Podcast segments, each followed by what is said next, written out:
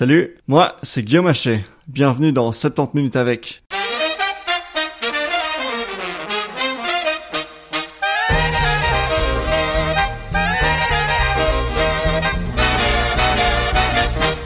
Pour ce onzième épisode, je me suis rendu au Parlement fédéral belge pour rencontrer Gilles Vandenburg, député à la Chambre des représentants pour le parti écolo. C'est le troisième et dernier volet d'une série d'épisodes consacrés à la politique belge.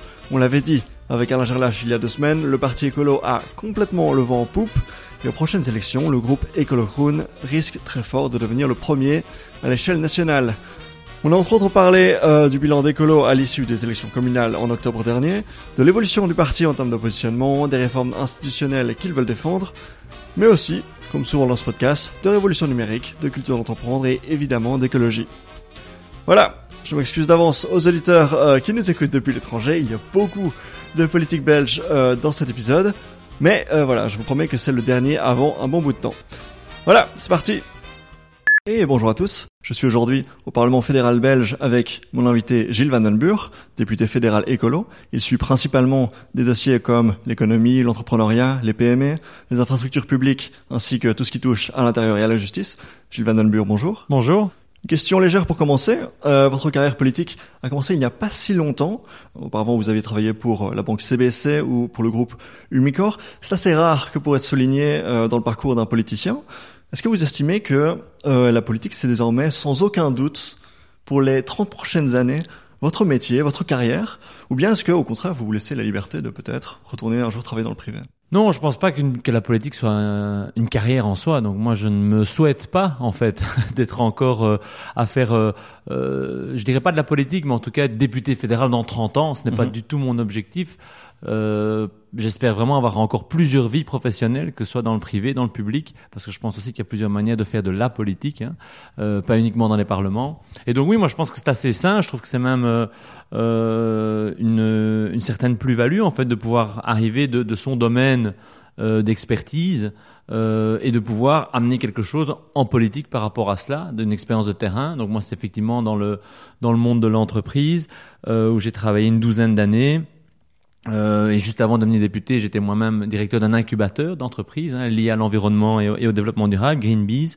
Et donc oui, je pense que c'est une vraie, euh, c'est vraiment intéressant de pouvoir avoir plusieurs parcours. Et, et je me souhaite, euh, euh durant encore les 25, 27 ans qui me restent normalement, hein, si la santé suit de carrière mhm. professionnelle, j'espère pouvoir encore avoir plusieurs vies professionnelles. Oui, euh, je me le souhaite et je pense que c'est très sain. Oui. Vous le disiez, vous avez travaillé donc, vous avez dirigé cet incubateur Greenbees. Donc on voit les connexions avec le monde de l'entrepreneuriat euh, et ainsi de suite. Euh, qu'est-ce qui vous a amené à passer euh, voilà, en politique? En fait, j'ai toujours été intéressé par par la politique, par la chose publique, depuis que je dirais je suis en âge de, de pouvoir le suivre et le comprendre. Déjà quand j'étais étudiant ou ou plus jeune, donc ce n'est pas nouveau mon intérêt pour la politique. et c'est vrai que j'ai par ailleurs été actif dans, tout, dans des différents mouvements associatifs, dans différentes ASBL, avant de rejoindre, je dirais plus officiellement, et de prendre une carte de parti, hein, mhm. de, de, rejoindre un, un parti, écolo en l'occurrence. C'était en 2010.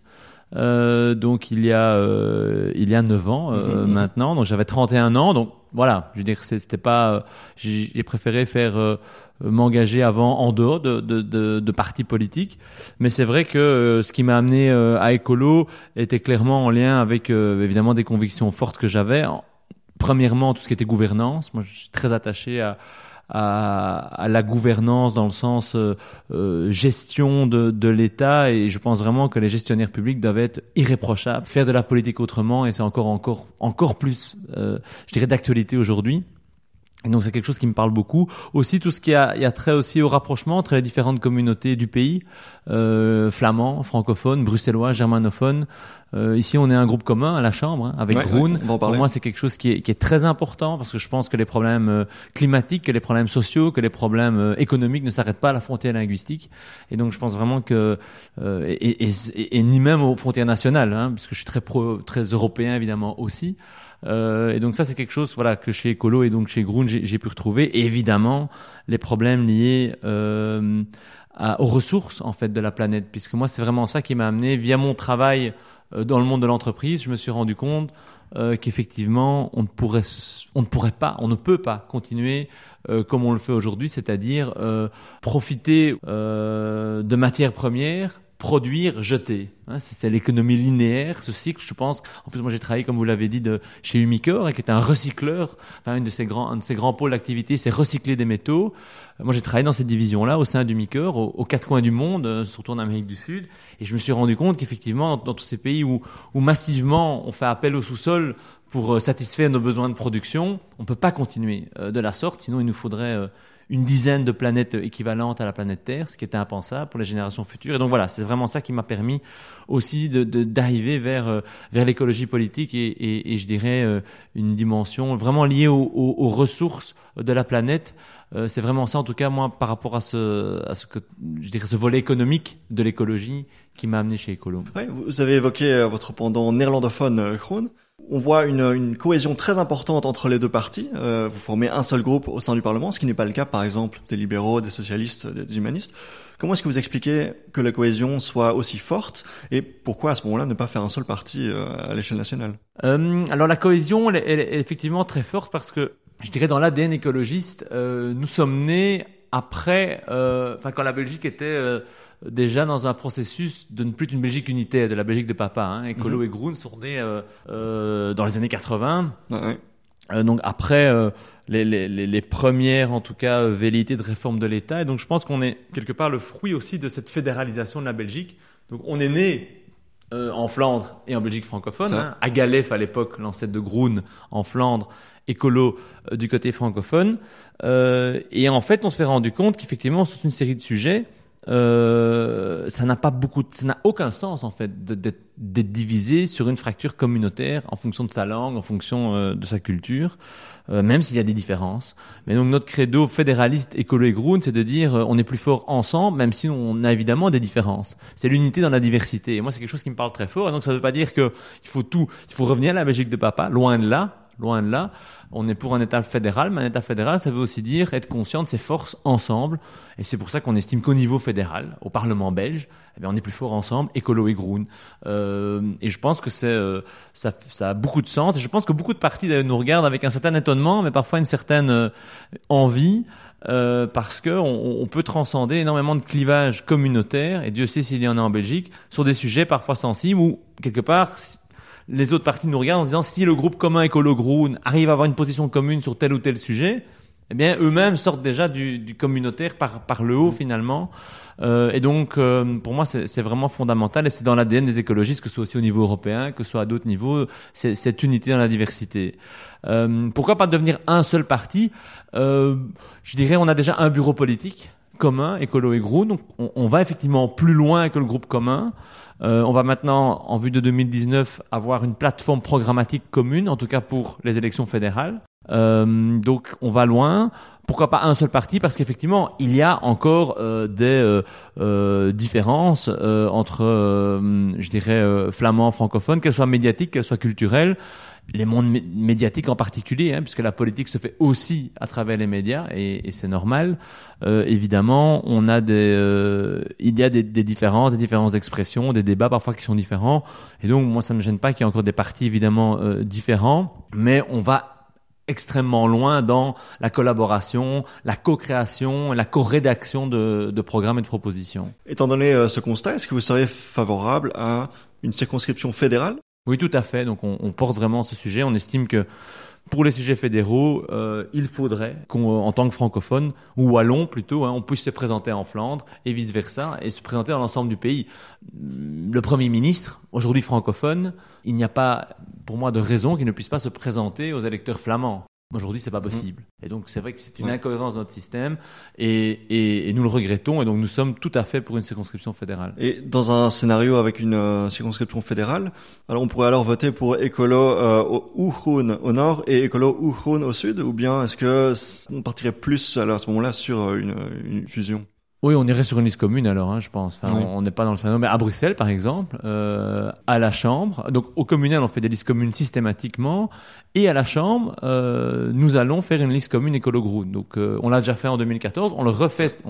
L'accord est, assez récent. pour 2019, au, on cas va par cas, selon les voilà, mhm. selon les, les, programmes. Mais on le ferait bien à la régionale bruxelloise, au niveau de la région bruxelloise, on le ferait aussi. Mais le problème, c'est qu'on ne peut pas aujourd'hui, puisque vous avez deux, vous devez au moment de, au moment de voter en tant que citoyen bruxellois, vous devez choisir d'abord votre langue et alors ensuite vous avez euh, les partis qui apparaissent. Oui, c'est ça. Et, et, donc vous ne pouvez pas mettre deux fois Écolo Groen parce que euh, on, on, devrait changer le nom du parti. Enfin, il y a une complexité oui, oui. qui, qui, est très, très, peu, voilà, qui est très peu lisible pour euh, pour nos concitoyens, mais qui fait que c'est pas possible.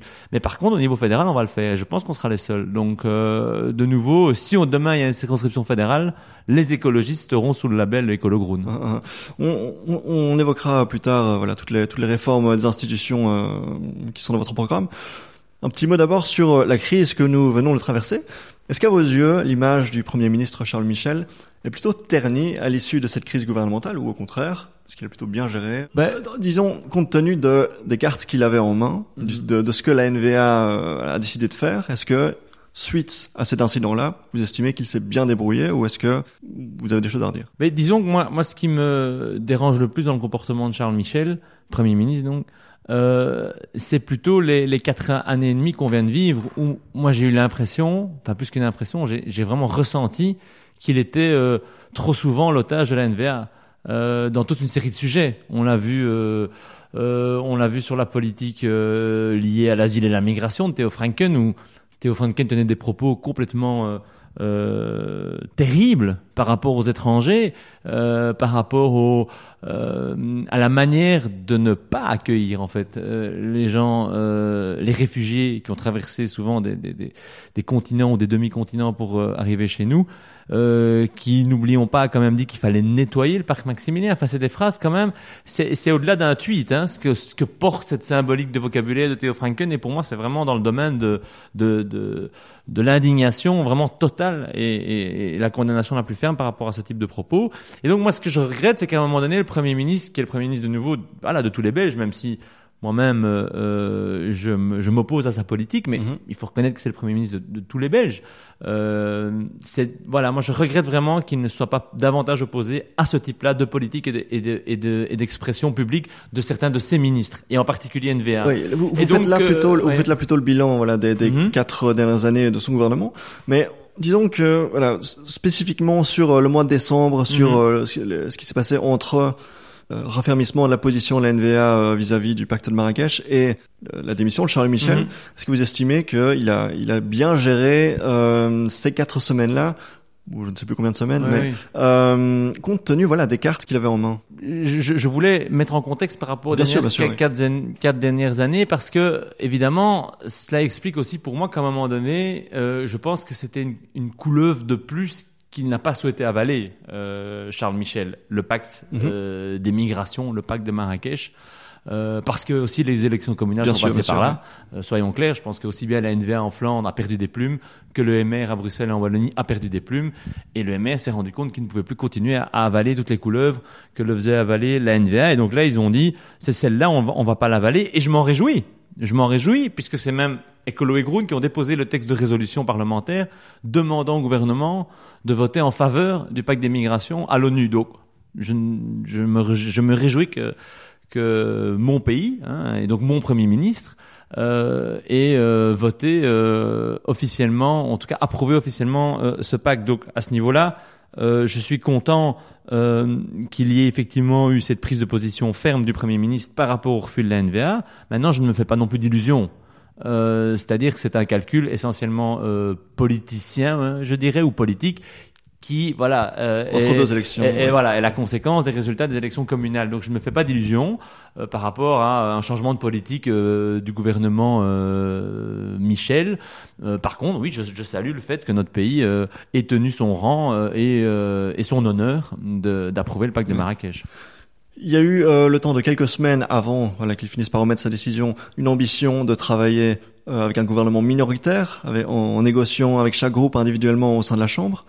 Écolo avait évidemment euh, de sérieux problèmes avec euh, le, le, le, mandat de la COP 24. Il y a eu une motion, il me semble, de recommandation, je crois que c'est le terme, euh, mmh. le, le, matin même euh, de la démission de Charles Michel.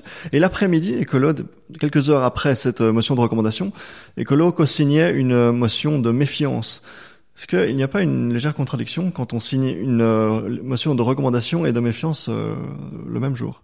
Mais disons que notre objectif, c'était euh, de dire au Premier ministre, mais comme on le fait en fait depuis quatre ans, parce que nous, Écolo Groen, on a un principe très clair, c'est critiquer, mais proposer. Donc, Mhm. c'est-à-dire, si on n'est pas d'accord, on critique, oui, ça c'est normal, c'est la démocratie, mais on va systématiquement proposer. Critiquer pour critiquer, c'est vraiment pas notre marque de fabrique. Euh, et donc, c'était la, la même, euh, le même esprit ici. F- Passer, demander effectivement des recommandations. On a recommandé une série de choses, en particulier les politiques climatiques. Nous avons par ailleurs obtenu un vote positif sur une proposition de résolution. On demande à la Belgique d'aller plus loin dans les ambitions climatiques euh, à l'horizon euh, 2030 sur une diminution de 55% des gaz à effet de serre alors que ce n'était pas le cas. Donc on a réussi à, la engranger positivement pour le climat euh, des mesures, en tout cas une ambition forte.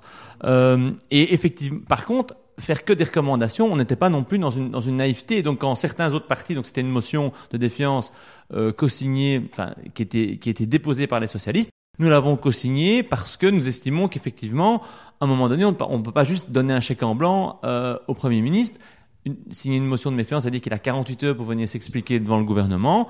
On estimait qu'il devait faire la clarté parce que euh, on, en- on entendait à la fois qu'il qu'il draguait euh, la NVA qui venait d'arriver dans l'opposition pour avoir un budget voté, et en même temps, il nous disait euh, j'entends euh, euh, les 70 000 personnes qui ont marché pour le climat à Bruxelles, j'entends qu'il faut aller plus loin, j'entends la- aussi la détresse sociale hein, via le mouvement des, des gilets jaunes.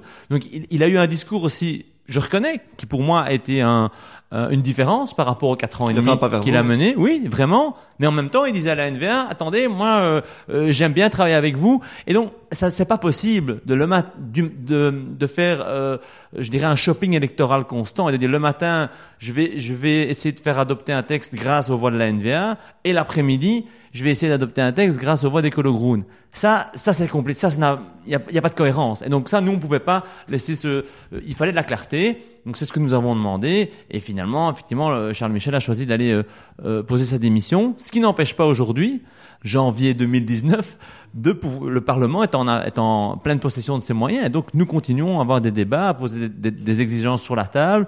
Euh, la vie politique ne s'arrête pas. Effectivement, le gouvernement est en affaires courantes, c'est clair. Mais voilà, en mai prochain, on aura des élections, quoi qu'il arrive. Et donc je pense que des choses sont encore possibles. Mais de nouveau, le matin dire euh, on va voter des textes avec la et l'après-midi avec le Groen, ça c'est un jeu dans lequel effectivement on ne voulait pas s'inscrire. Très bien. Vous avez évoqué euh, les élections communales d'octobre dernier, qui sont voilà un événement euh, qui a vraiment chamboulé euh, le paysage politique belge. Euh, beaucoup ont été surpris lors du, lors du scrutin euh, par la forte montée euh, des Colochroon. Euh, au lendemain de ce scrutin, une analyse qui revenait souvent dans la presse, c'était que la pilarisation de la Belgique commençait à sérieusement s'effriter et qu'aujourd'hui, en particulier chez les jeunes, on fonctionne beaucoup moins sur ce modèle-là de euh, libéral ou euh, socialiste de père en fils, euh, je vote comme mes parents et ainsi de suite. Est-ce que vous êtes d'accord avec cette analyse? Est-ce que vous la partagez? Oui, je partage cette analyse de dire, je pense qu'aujourd'hui, ce qui est important, c'est surtout de, de, de voir quelles sont les, valeurs et les enjeux de chaque parti politique, chaque formation politique. Je pense qu'effectivement, le vote selon les piliers traditionnels de la Belgique, socialistes, Mhm. catholiques, libéraux, effectivement, moi, je les euh, identifie pas comme des marqueurs, en tout cas primordiaux. Forcément, puisque vous, Euh. vous êtes euh, vous êtes chez Écolo, euh, jeune parti. Ouais. Mais voilà, le, le- le constat, c'est vraiment de voir que non seulement euh, chez Écolo, mais de manière générale, en particulier chez les jeunes en Belgique, cette pilarisation Ouais. n'a plus vraiment d'impact. Vous, vous partagez ce constat C'est un constat que je partage, que je ressens aussi, puisqu'on accueille, on rencontre aussi beaucoup de jeunes, que ce soit au Parlement ou en dehors. Et effectivement, je pense que euh, leurs préoccupations euh, sont effectivement, euh, voilà, sont pas vraiment liées à des piliers, Mhm. euh, en tout cas les piliers traditionnels de la Belgique, mais effectivement plutôt à des, euh, à des inquiétudes, à des, à des sujets qui les mobilisent. Et c'est vrai que très régulièrement, on, se rend bien compte que l'urgence climatique, par exemple, mobilise beaucoup la jeune génération.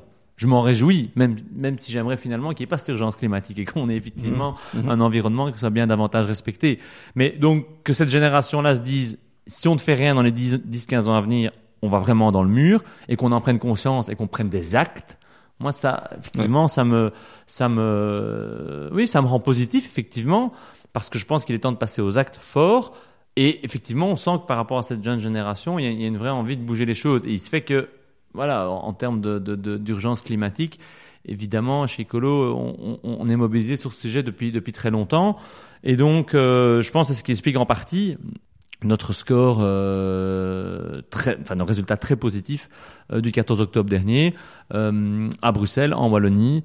Euh, et je pense aussi que voilà, il y y a clairement euh, un positionnement sur ces sujets-là qui nous a été favorable et aussi une constance qui, qui nous est reconnue. Je veux dire, on n'a pas changé de fusil d'épaule avec le contexte ou avec, je dirais, l'humeur du moment.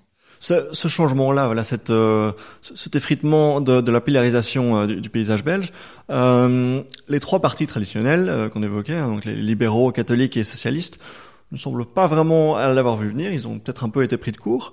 Vous avez, pour ainsi dire, piqué beaucoup d'électeurs chez chacun euh, de, ces trois partis. Euh, ça signifie que le profil sociologique des électeurs a, changé. Voilà, donc comme on le disait, on ne vote plus euh, parce que parce que papa était socialiste ou que sais-je, euh, mais on vote voilà selon des problématiques euh, qui, qui, qui, nous sont propres et donc souvent chez les jeunes le mouvement écologique.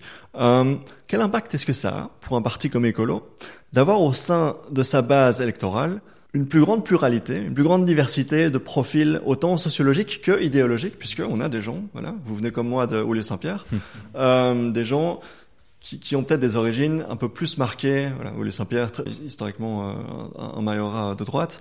Pareil au, dans le Brabant wallon, à Uccle. Voilà, on voit des, des, des, endroits où des jeunes qui appartenaient plutôt, plutôt à des idées libérales vont voter mmh. écolo, ce qui a pris de court euh, le mouvement informateur pour le coup. Voilà, quel impact est-ce que ça a sur écolo?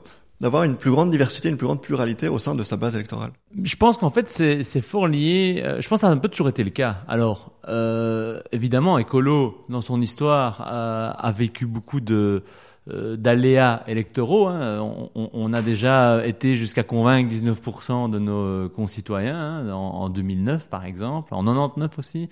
Euh, après, on a eu des, des, reflux, enfin des défaites électorales très très cuisantes. Hein, il faut appeler un chat un chat. Euh, mais je pense que la plural, le pluralisme euh, au sein des colos a toujours existé. Moi, je l'ai en tout cas toujours connu. Moi, je suis là depuis 2010, donc je suis pas euh, dans les plus euh, anciens et je ne peux pas me pré enfin, prétendre incarner l'histoire ou l'historique du parti. Mais moi, ce que je sens aujourd'hui, c'est que c'est que que ces différents comment dire origines ou en tout cas euh, différentes sociologies, euh, que ce soit des lecteurs, que ce soit de militants d'ailleurs, qui sont actifs au sein des colos. Moi, là, je le vis très concrètement au jour le jour, et on sait bien que sur différents sujets, on, on, on a des euh, parfois des positionnements ou des clivages internes au sein des colos qui vont varier en fonction des sujets, parce que effectivement, on n'a pas euh, une origine, euh, je dirais qu'elle soit culturelle, qu'elle soit militante, euh, qui est la même pour chacun. Et donc ça, c'est très fort. Par contre, je trouve que c'est aussi une richesse parce que ça veut dire qu'on est tous euh, avec les, les mêmes, euh, je dirais, on a un socle commun par rapport à voilà, se dire que l'urgence climatique aujourd'hui c'est la priorité, l'urgence sociale également, et là-dessus je pense qu'on se rejoint tous. La gouvernance, faire de la politique autrement, c'est vraiment des marqueurs très forts. Et euh, c'est intéressant, je trouve, de voir qu'on peut venir de du mouvement ouvrier chrétien, on peut venir euh, du milieu syndical, on peut venir euh, du monde de l'entreprise, du monde de l'enseignement, et se retrouver euh, dans les valeurs portées par écolo moi, c'est quelque chose que je trouve comme plutôt positif. Maintenant, ça nous donne de responsabilités aussi. Hein. Faut pas, faut pas clairement. Je pense que ça c'est pas simple hein, de, mhm. de, de, gérer ça.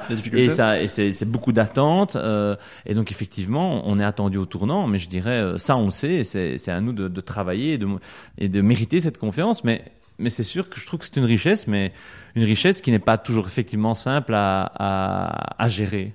Oui, je suis un petit peu surpris euh, de ce que vous disiez vis-à-vis de votre, votre base militante, mhm. puisque donc on a vu par exemple à Forest au lendemain des communales, écolo qui semblait plutôt partant pour former une majorité euh, avec euh, le mouvement réformateur, et puis une, base militante qui vraiment ne, ne voulait pas, ne, ne l'entendait pas comme ça. Et après avoir euh, fortement protesté, voilà, Écolo a finalement choisi de travailler avec le PS à Forest. Euh, donc on voit plutôt cette base militante bien ancrée à gauche, non? Alors, je pense que la base militante, euh, elle est d'une locale à l'autre. moi, je suis de la locale d'Ixelles, donc ce sont les voisins, mais les, les, les, forestois. Je pense que chaque local, effectivement, a, ses, euh, a, ses, euh, a son historique, a sa culture. Euh, nous à XL, on a aussi euh, historiquement eu des euh, voilà des prises de position au niveau local qui ont pu évoluer. Ici, je pense que par rapport à ce qui s'est passé à Forêt, je pense que c'est vraiment une histoire aussi liée à une personnalité. Et quelle est cette personnalité? C'est l'ancien bourgmestre socialiste mm-hmm. qui euh, clairement clivait énormément. Et je sais que par exemple, au sein des militants et des collègues écolos à Forêt, la grande difficulté par rapport aux socialistes, c'était pas tellement le programme, euh, mais c'était Marc-Jean Guessel, donc l'ancien bourgmestre socialiste, parce qu'il y avait une vraie euh, incompatibilité de vues, il y Mhm. avait une vraie divergence, de vraie pardon divergence sur beaucoup de, de choses.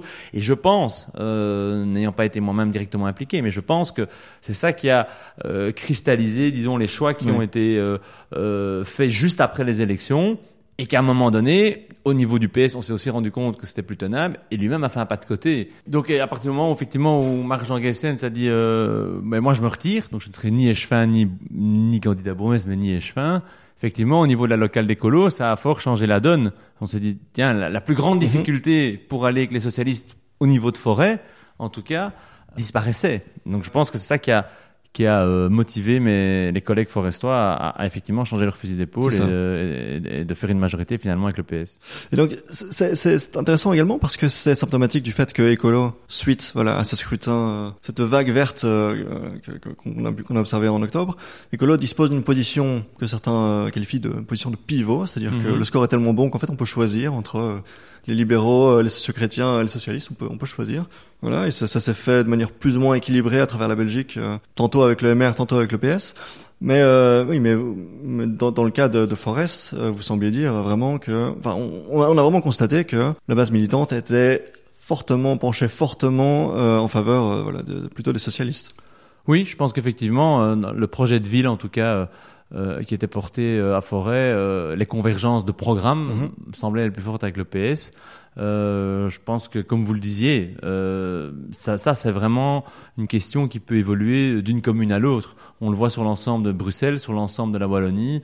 Nous allons systématiquement choisir des coalitions qui nous permettent de, euh, de mettre en place notre programme de manière la plus forte. Et donc on verra effectivement les partenaires qui qui, qui se retrouvent dans, dans cette dans cette envie. Euh, donc moi effectivement je pense que c'est c'est la meilleure manière de, de faire. Il n'y a pas de il n'y a pas de de, de comment dire de mot d'ordre spécifique pour dire on ne va pas avec euh, avec tel ou tel parti si ce n'est l'extrême droite évidemment. Euh, et donc je pense que c'est ça qui est sain, c'est de voir là où on peut avoir le plus d'impact comme écologiste. Au communal, ça peut fonctionner, puisque Mhm. voilà, comme on disait, ça s'équilibre en, Belgique francophone, tantôt avec le maire, tantôt avec le PS. Quand on parle des régionales, quand on parle du fédéral, quand on Mhm. parle de- de- de- de- des communautaires, ne fonctionne plus tellement, puisque là, il faut vraiment faire un choix marqué. Est-ce que vous vous autorisez cette même liberté à choisir selon le projet, soit avec le mouvement réformateur, soit avec le, le PS CDH, voilà, dans, dans ces élections à plus grande échelle, ou bien est-ce que là, la difficulté est plus importante compte tenu, comme on disait, d'une base électorale qui penche peut-être plus, euh, plus à gauche Non, je pense que le raisonnement est vraiment le même. Euh, D'ailleurs, nous nous nous trompons pas. En Belgique, euh, ceux qui ont le plus gouverné ensemble depuis 1830, c'est le PS avec le MR, enfin, les libéraux avec les socialistes. Mhm. Donc, euh, je dirais, euh, ce n'est pas toujours le, le, le, le- dans un le- contexte la lecture euh, gauche-droite qui, qui prévaut ouais. dans, dans les coalitions euh, historiquement. hein, Oui, oui, ouais, voilà, mais dans un contexte où le Parti catholique dominait Ouais, euh, très, très, très fortement. Donc c'est un petit, Oui, peu, c'est bien un petit peu différent. c'est vrai, c'est vrai. Euh, mais donc ici, pour nous, c'est vraiment le même raisonnement. Je pense qu'il faudra vraiment voir dans euh, euh, les négociations en fait qui vont suivre les élections. Euh, et si nous sommes autour de la table, en fonction évidemment du score que vous nous donnez, citoyens, voir là où on peut le faire avec qui, avec qui Mhm. on peut faire le plus avancer notre programme. Ouais. Je pense que c'est vraiment ça pour nous euh, l'objectif. Euh, et euh, moi, je ne vois pas à ce stade. euh, euh, ce que je vois, c'est des difficultés en termes de politique et de valeurs. Hein, c'est sûr que c'est pour faire la même politique que- qu'en Asie l'immigration que fait le gouvernement actuel. bah, Mhm. là, ça sera quoi qu'il en soit sans les écologistes. Euh, donc il y a des marqueurs très forts. Mais si, mais si on peut avancer sur des thèmes concrets en allant loin par rapport à ce que nous portons comme programme, comme mesure.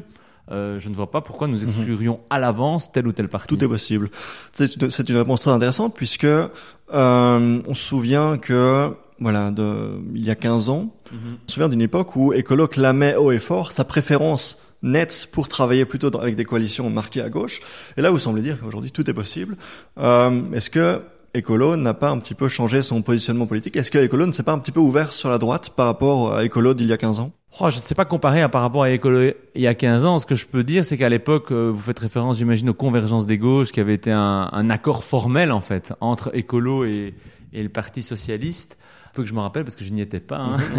Mais euh, effectivement, je pense que c'est... euh, ça a été, euh, je dirais, on nous y reprendra plus. Hein. C'était, c'était évidemment... euh, euh, ça, ça, ça, brouillait les cartes. Je pense que comment peut-on, euh, enfin, pour les citoyens, il est compliqué de dire pourquoi encore voter écolo si de toute façon euh, ils, ils, ils, ils, partagent de toute façon le programme socialiste où, où ils sont ensemble. Donc, je pense qu'effectivement, à ce niveau-là, on a vraiment sans doute évolué et je dirais depuis en tout cas euh, bah, Jean-Michel Javot qui était qui disait euh, l'équidistance et moi je trouve que c'est un concept qui a du sens. C'est-à-dire on est équidistant par rapport aux autres partis politiques. On n'a pas de proximité spécifique avec un autre parti politique. Mmh, mmh. et moi en tout cas cette règle là elle me convient très bien. Quand mais voilà mais euh, sur base de ce constat quand un parti comme euh, Écolo s'ouvre voilà un petit peu euh, sur sa droite comparé à Écolo d'il y a 15 ans quand sa base électorale se diversifie autant comme on le disait et quand sa base militante reste, voilà, selon selon les endroits évidemment, mais de manière générale plutôt euh, plutôt ancrée à gauche.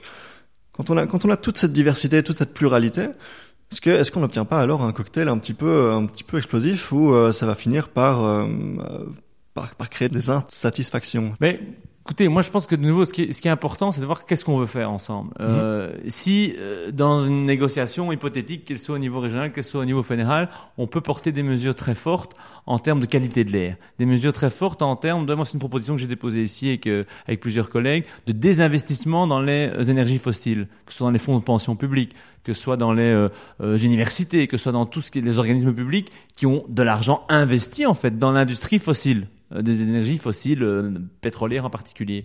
Si on peut se mettre d'accord sur des objectifs ambitieux par rapport à cela, et en même temps, effectivement, ce qui est pour nous très important, c'est en parallèle avoir une politique qui ne laisse pas les plus faibles sur le bord de la route, alors c'est peut-être un, un, slogan, mais ça veut dire rehausser, donc de mhm. nouveau, c'est des propositions concrètes qu'on a déposées, rehausser les allocations euh, au niveau du seuil de pauvreté, ce qui n'est pas le cas aujourd'hui euh, en Belgique, c'est de pouvoir permettre à, à chaque, c'est aussi une, proposition que j'ai déposée, permettre à chacun de se former et de se réorienter dans sa carrière professionnelle, au lieu de punir en, en allant vers la dégressivité des allocations de chômage, ce qui est le choix qui a été en tout cas euh, fait par par le gouvernement avant qu'il ne tombe.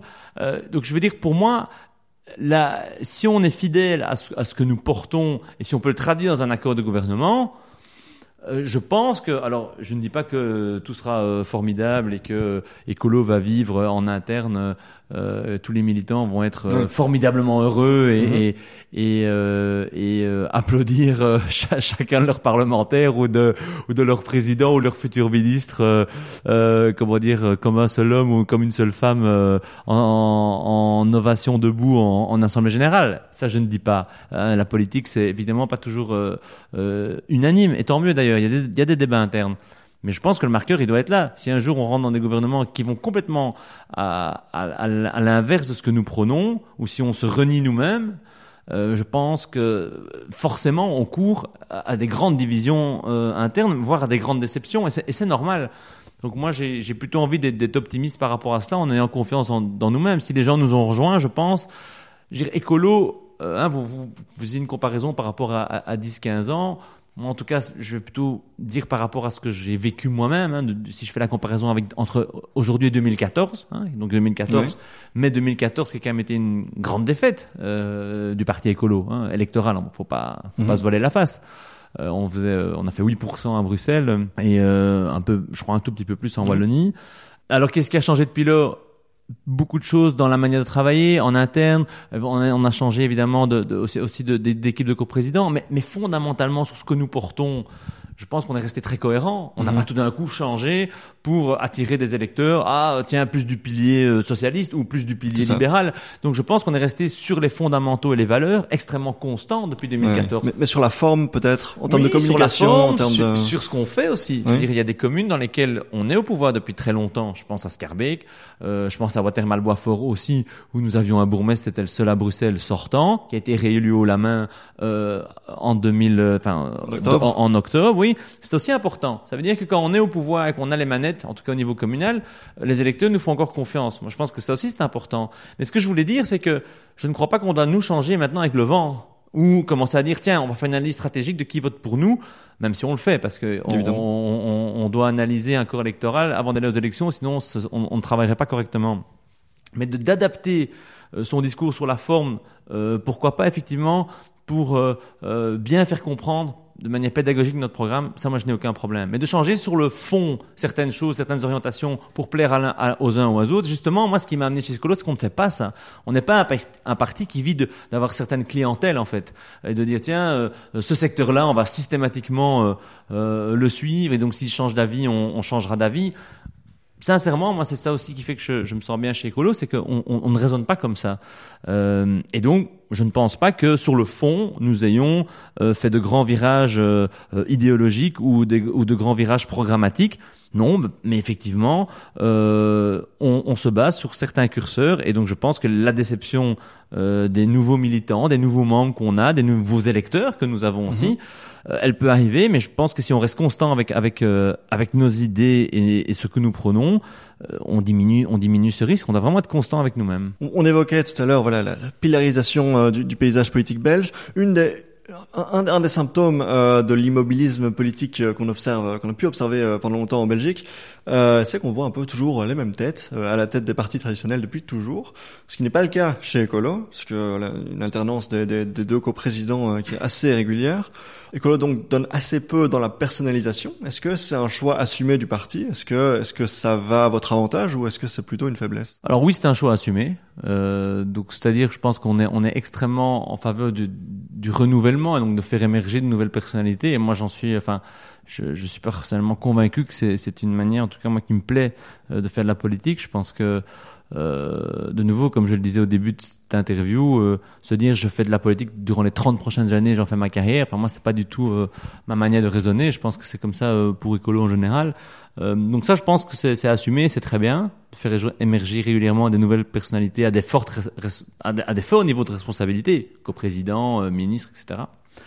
Par contre, la personnalisation, je veux dire ça, euh, elle est là en fait de la politique en général. Je veux dire aujourd'hui, il est difficile de. Euh, on a encore eu le débat euh, pour vous dire, euh, mhm. pour vous dire les choses. On a déjà eu, on a eu le débat au niveau XLOA, hein, donc c'est la locale dans laquelle de laquelle je suis membre. Je, je vis à Excel. Euh, de se dire tiens, ce serait marrant de faire des affiches électorales pour les pour les communales hein, en octobre où on mettrait que des slogans ou des questions et, la semaine d'après on enlève les questions pour mettre nos réponses. Certains collègues l'ont fait dans d'autres communes. On trouvait ça intéressant, mais souvent ce qui revient alors comme commentaire, c'est oui mais attention, on sait bien que nos concitoyens ben, votent beaucoup pour des personnes, euh, des hommes et des femmes qu'ils connaissent, qu'ils ont vu, euh, là, le fameux vu à la TV ou entendu sur podcast. Ou, euh, et donc, euh, il faut en être conscient. Donc, ce n'est pas quelque chose qu'on estime spécialement être positif, hein, cette personnalisation au trans de la politique, mais c'est une réalité. Donc je pense qu'on doit avoir un équilibre entre euh, faire émerger de nouvelles personnalités, euh, mettre l'accent sur le fond, mais aussi effectivement avoir des personnalités qui incarnent notre projet. Je pense que c'est important. On vit euh, actuellement dans une période politique assez particulière. Voilà, on, est entre deux élections, on a eu une, crise politique euh, il, y a, très peu de temps. L'on dispose, d'après euh, les derniers sondages, d'une position assez enviable. Hein, je, je l'évoquais tout à l'heure, la, la, position de pivot.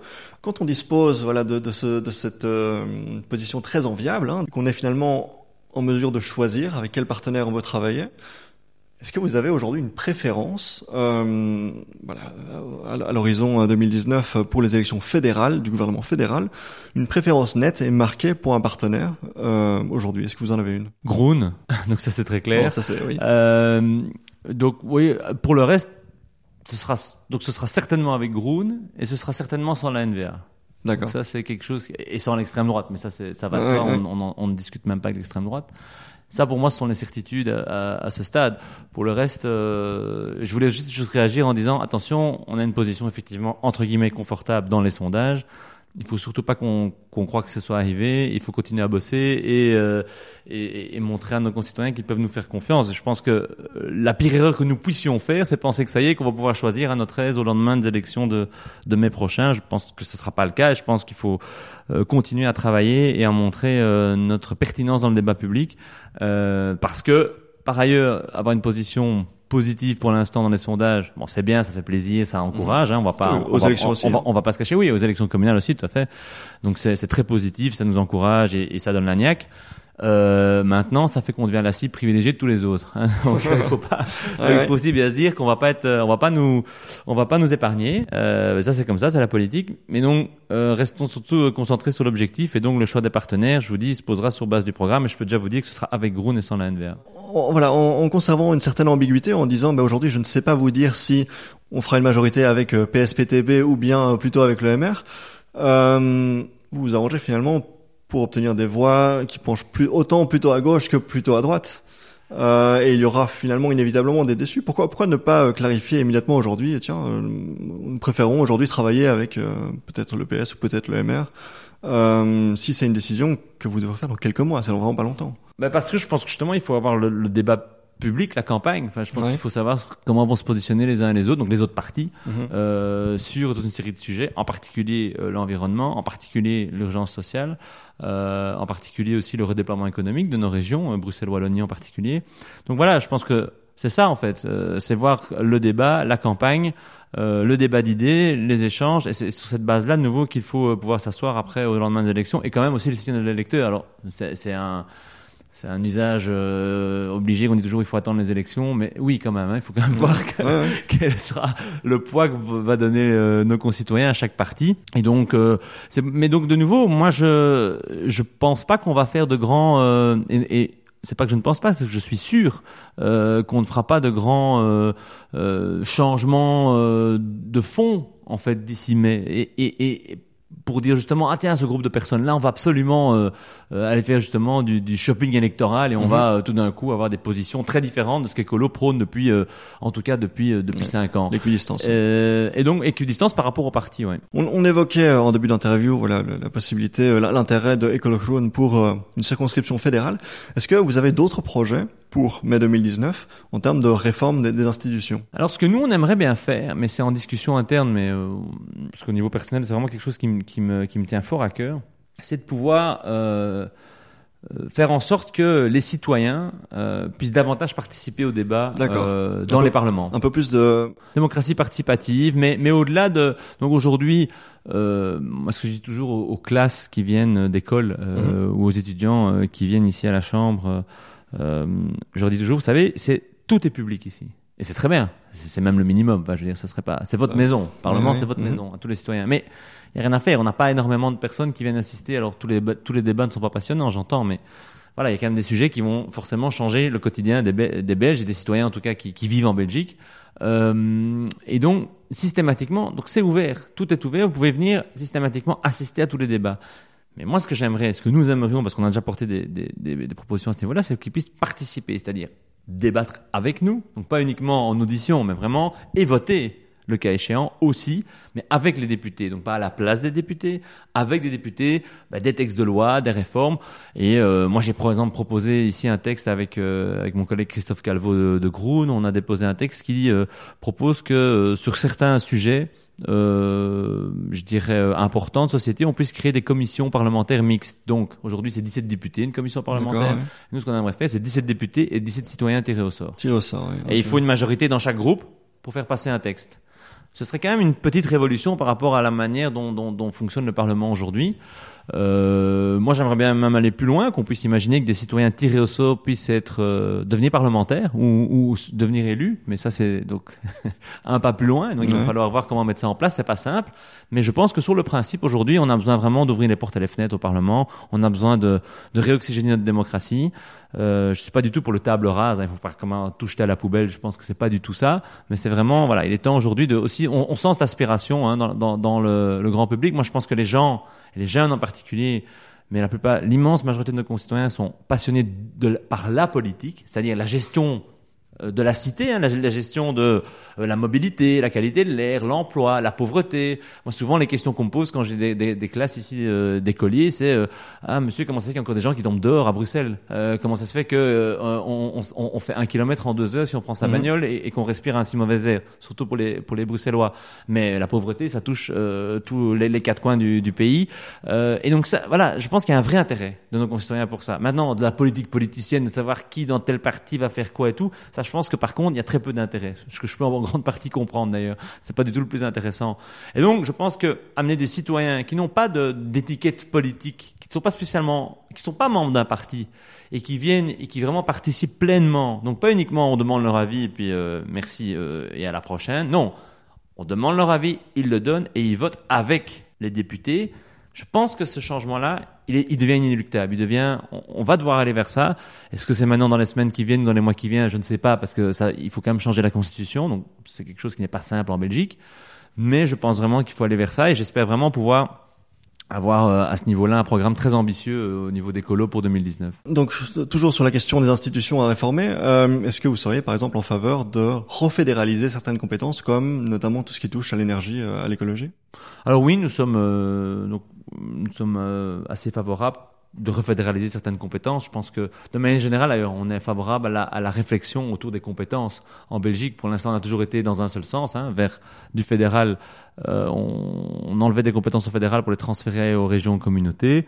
Je pense qu'on doit avoir un, jour, je dirais, l'honnêteté intellectuelle de faire l'exercice de dire, voilà, où, où est-ce qu'une compétence est la mieux gérée pour les 11 millions de Belges? Mhm. Voilà, ça c'est la question qu'il faut se poser. Comme il faut se le poser par rapport à l'Europe aussi. Euh, et donc effectivement, je pense que c'est une série de domaines qui probablement seraient mieux au niveau fédéral. Euh, la sixième réforme de l'État a euh, régionalisé une partie de la justice, par exemple. Moi, je suis les certains domaines en lien avec la justice ici. J'ai fait partie de la commission attentat suite aux attentats du 22 mars. Euh, euh, 2016. Euh, sincèrement, le fait que les maisons de justice soient communautaires aujourd'hui et que le reste de la, des palais de justice, de fonctionnement de la justice soit fédéral, ça n'a pas beaucoup de sens. Euh, vraiment, ça n'a pas beaucoup de sens. Euh, donc ça, il faut vraiment se poser les questions. Le commerce extérieur, c'est la même chose. Je pense que ça n'a pas énormément de sens que ce soit euh, régionalisé. Je suis pas sûr que les entreprises qui se situent en, en tout cas au-delà des frontières européennes ont euh, une grande préférence ou un grand avis, savoir s'il faut s'établir à Bruxelles ou Lart ou, ou Braine-l'Alleud euh, dans notre pays. Donc voilà, je pense qu'il y a des choses qui seraient euh, gérées de manière plus efficace, plus solidaire aussi, puisque si on est à, 11 millions de Belges pour soutenir une politique, soins de santé, allocations familiales qui sont aujourd'hui régionalisées, sincèrement, je sais bien que, ça a été dans le paquet de la sixième réforme de l'État et que tous les partis l'ont voté, y compris le mien, mais je trouve que ça a peu de sens. Ça a peu de sens faire une différence entre un enfant wallon, un enfant bruxellois, un enfant flamand. Mais voilà, euh, ça a été la pression euh, à un moment donné de, de, de, de, ce type de décision. Mais donc oui, à certaines refédéralisations, mais pas pour refédéraliser, mais bien parce que pour l'intérêt des 11 millions de Belges, c'est tout à fait euh, pertinent. Un sujet qui est revenu régulièrement euh, dans ce podcast, c'est euh, la question de ce que certains appellent la révolution numérique, le numérique à l'école en particulier. Et un constat que j'ai que j'ai fait euh, de manière récurrente, c'est que voilà, en particulier en Fédération Wallonie-Bruxelles, on a une ministre de l'éducation, un ministre de voilà, une, ministre de l'éducation en charge des programmes scolaires, un ministre de l'enseignement supérieur qui est chargé de la formation des professeurs, et un troisième ministre cette fois à la région wallonne euh, en charge de euh, du matériel, de la connexion internet, euh, des ordinateurs, etc. Et donc on a ces trois ministres qui sont respectivement CDH, PS, Mouvement réformateur, qui doivent travailler ensemble pour voilà, cette révolution du numérique au sein de l'école. Est-ce que vous seriez vous-même favorable à une réforme où on voilà, certains, voilà, les solutions peuvent varier, mais on, certains parlent de, par exemple, régionaliser euh, l'enseignement, certains parlent de fusionner les deux ministères, enseignement supérieur et enseignement obligatoire. Est-ce que, est-ce que Écolo a une position euh, sur sur sur ce sujet-là?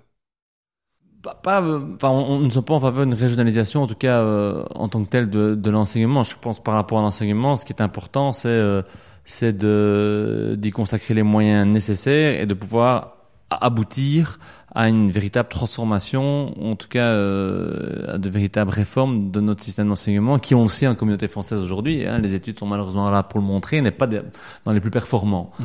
Et donc je pense que là, il y a tout un travail qui est fait avec le pacte d'excellence. Nous avons évidemment des critiques, mais sur le principe de, de mener un projet comme le pacte d'excellence, nous sommes, nous sommes, euh, je dirais, euh, partie prenante. Nous avons envie de faire avancer ce sujet-là. Nous le ferions sans doute différemment, mais, mais bon, c'est là, c'est en place. Il y a une très très large consultation qui a été faite. Donc, et par rapport au numérique, il y a un domaine qui, oui. qui m'intéresse tout particulièrement parce qu'il se fait qu'ici à la Chambre, on a lancé un groupe de travail justement au sein d'une commission parlementaire sur la transition numérique sur base d'un texte écolo Groen euh, que j'ai euh, porté avec ma collègue euh, Groen Evita Willart. Et donc, c'est fondamental de pouvoir aussi au niveau politique euh, répondre à cet enjeu qui clairement aujourd'hui en fait, est déjà en cours depuis depuis longtemps. Je veux dire, on est déjà en pleine révolution numérique. Elle, a commencé. On est déjà en train, en tout cas au niveau politique, de courir un petit peu après, même complètement après après euh, l'évolution en cours. Euh, et ici, je parle de transition numérique, je parle même pas d'intelligence artificielle, qui est encore évidemment une étape euh, ultérieure. Mais on sait bien que là, c'est même toute l'Europe qui court un peu, même tout à fait après d'autres mm-hmm. pays ou continents. Hein, je pense aux États-Unis en particulier, la Chine, à la Chine. Tout ça, et donc, je pense que il faut que ce soit au niveau de l'enseignement. Donc moi, je plaide clairement euh, pour qu'il y ait, euh, et c'est ce que je vais pousser dans le groupe de travail euh, ici à la, à la, Chambre, même si c'est une compétence communautaire et non mhm. fédérale, mais, mais qu'il y ait en tout cas une réflexion pour avoir des cours liés à la compréhension du numérique dès l'âge de 6 ans. Ouais, numérique. Et le cas échéant, sans écran. Et je trouve que c'est mhm. intéressant de se dire qu'on n'a pas seulement besoin d'écran ou du dernier, de la dernière tablette ou du dernier PC pour pouvoir faire euh, des exercices en lien avec la compréhension de ce nouveau monde qui, est en train d'arriver à vitesse, euh, très très rapide. Euh, et donc oui, euh, concentrer les efforts, c'est fondamental. On parle aussi de, mettre en place en Belgique des, des CEO de l'administration au niveau tech, des CTO de l'administration, donc vraiment que notre administration puisse devenir aussi suivre cette transition numérique comme ils le font en Estonie. Nous, on a auditionné des responsables de l'Estonie ici au, au, niveau du groupe de travail. alors est-ce qu'il faut que ce soit l'administration wallonne, l'administration bruxelloise, l'administration flamande, l'administration belge. Ce qu'il faut, c'est qu'il y ait des personnes en charge, qui, qui aient euh, des moyens et qui puissent faire bouger les choses. Et on sait qu'en Belgique, c'est toujours une question de lasagne, mais euh, Alexander De Croo, que vous avez euh, interrogé dans un de vos podcasts, est, est, ministre dans une de ses nombreuses compétences de l'agenda digital. C'est tant mieux que ça existe, mais moi j'aimerais bien qu'il y ait un ou une euh, ministre de l'agenda digital en Belgique. Mais pas l'agenda digital et des entreprises publiques et vice-premier et ce qu'il avait donc comme compétence. C'était une de, ses, une de ses nombreuses compétences. C'est déjà bien que ça existe, mais j'aurais aimé qu'il euh, y en ait un ou une seule, tout simplement, et mhm. que ce soit sa compétence unique de veiller à euh, centraliser les efforts, concentrer les efforts, concerter les efforts aussi entre différents niveaux de pouvoir, parce que euh, il, est vraiment temps qu'on puisse à la fois suivre cette transition numérique au niveau de, euh, de la formation euh, des, des, des, travailleurs et des travailleuses pour qu'ils puissent euh, s'intégrer au, au, monde économique de, de demain, mais qui, qui, est là en fait déjà. Donc la transition économique elle est déjà en cours, mais aussi pouvoir euh, réfléchir, se prémunir aux, évolutions qui vont arriver en lien avec l'intelligence artificielle. Est-ce que demain on va estimer qu'un algorithme peut prendre des décisions de justice? Euh, Est-ce que demain on aura un algorithme qui va décider qui pourra souscrire à telle ou telle assurance santé? C'est ça les questions qu'on va devoir se mhm. poser très très très rapidement. Euh, après-demain, et là, je dirais en tout cas dans quelques années, on va avoir les voitures autonomes. Probablement que le code de la route, on va pouvoir euh, le reléguer dans les archives, puisque ce sont des algorithmes dans les voitures qui devront, qui pourront interagir entre eux. Quelles sont les balises? Publiques politique qu'on va mettre. Ces mm. discussions-là, il faudrait en fait les avoir déjà aujourd'hui. Ouais. Revenons un petit peu euh, sur la question de l'écologie, qui voilà, qui, qui, est un sujet euh, qui est abordé de manière un peu transversale euh, tout le long de cette interview. Euh, on a longtemps parlé d'une sortie du nucléaire en Belgique pour 2015. Finalement, ça a été retardé. Et aujourd'hui, en, en, 2019, on n'y est toujours pas. Est-ce que c'est en bonne voie aujourd'hui? Est-ce que est-ce qu'on est bientôt sorti du nucléaire en Belgique? Alors ça fait longtemps que, que ça devrait être effectivement le cas. Une loi a été votée hein, sous impulsion des, des, écologistes. Notre première participation, euh, enfin notre unique jusqu'à présent au mhm. gouvernement fédéral, euh, euh, suite aux élections de, de 99, 99-2003. Donc est-ce qu'on est en bonne voie? Je pense qu'il y a un consensus politique hein, aujourd'hui sur le fait de sortir du nucléaire. À pas la NVA, évidemment c'est le plus grand parti aujourd'hui en Belgique, mais à pas la NVA je ne vois pas euh, d'opposants politiques euh, majeurs à la sortie du nucléaire. Mhm. La grande question, c'est comment et quand. C'est ça, parce que ce, n'est pas seulement une question politique, c'est aussi une question de savoir si on a voilà, une solution en termes d'énergie renouvelable, etc. Est-ce que est-ce qu'on est en bonne voie au niveau au niveau euh, pragmatique, j'ai envie de dire, au niveau euh, logistique? Donc c'est tout à fait ça la question. Euh, et la grande difficulté, c'est qu'en tant qu'on n'a pas une date butoir précise et ferme, eh bien, il est difficile de mobiliser tous les acteurs pour investir mhm. dans les énergies renouvelables. on en avait euh, une pour 2015. Euh, voilà. Ça a été retardé de 10 ans, il me semble. Tout à fait. Donc on en a une 2025. Voilà, il y, y, en a une. Donc maintenant il faut, il faut, euh, mais c'est ce que nous, nous comment dire, nous évertuons à dire, nous é- on s'époumonne à le dire à la ministre euh, Marguem, hein, mais euh, il faut euh, déplancher- déclencher, je dirais, un, un- un plan d'investissement euh, effectivement massif dans les énergies renouvelables et alternatives euh, au nucléaire. Par une phase de transition, évidemment, on fera pas ça du jour au lendemain, euh, mais je pense que l'enjeu en fait de l'institut nucléaire, il est là. Il est plus tellement dans le fait de fixer une date, puisque si c'est pour fixer une date et tous les 10 ans ou tous les 5 La ans, la, repousser, ça n'a pas de sens. Donc euh, aujourd'hui, l'enjeu, c'est de mettre les moyens euh, financiers pour faire cette transition énergétique. Je pense que c'est ça l'enjeu ici. Et donc aujourd'hui, non, on n'y est pas. Mhm. On Pour répondre clairement à votre question. Euh, suite, mais par contre, la COP 21, la COP 23 qui vient de se terminer, tous ces accords internationaux qu'a signé la Belgique, elle nous oblige à le faire en fait. Enfin, elle nous oblige. Elle nous oblige à avoir des ambitions fortes en termes de diminution euh, de gaz à effet de serre et en termes euh, énergétiques. Et donc, elle nous oblige à faire cette transition énergétique. Donc, quelque part, euh, il, est plus que temps d'agir si on veut euh, remplir un jour euh, nos obligations aussi internationales à ce niveau-là. Bon, après, après toutes ces questions euh, de, de politique politicienne, des institutions, euh, des réformes, euh, voilà, des élections, j'ai envie de, de revenir un petit peu, euh, peut-être des questions un peu plus euh, terre à terre. On le disait, vous aviez dirigé un incubateur D'en- D'entreprise, d'entreprise Green- Greenpeace. Greenpeace, tout à fait. Vous faites le constat, et vous êtes un des rares politiciens euh, que j'ai trouvé à faire ce constat, vous faites le constat que en Belgique, le taux de création d'entreprise est ridiculement faible. On était soit dernier en 2013, soit Ouais. avant-dernier, euh, sachant que le dernier, c'est la Grèce. Euh, comment est-ce que vous expliquez, en Belgique, euh, ce manque de culture entrepreneuriale, ce manque de création d'entreprise, tout simplement?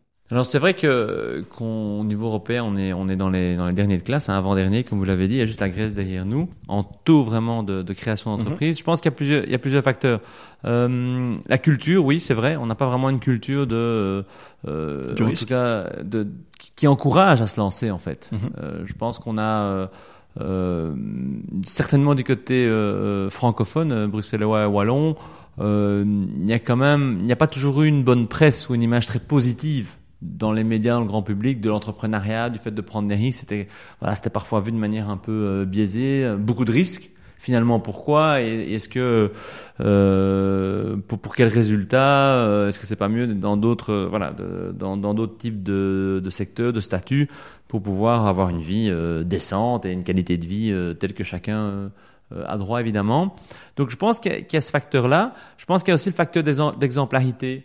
Euh, c'est-à-dire qu'on ne met pas assez, je trouve, en avant des entrepreneuses Mhm. et des entrepreneurs Mhm, mhm. euh, dans les médias, dans les personnes qu'on souhaite récompenser au niveau du, de la société belge, je dirais. Pas assez d'exemples à Euh, suivre. Pas, pas assez d'exemples. Il y en a plein, mais, mais on ne les met pas en avant. Euh, et je, mais par contre, et là, là je veux quand même aussi inciter là-dessus, je pense que ça va mieux.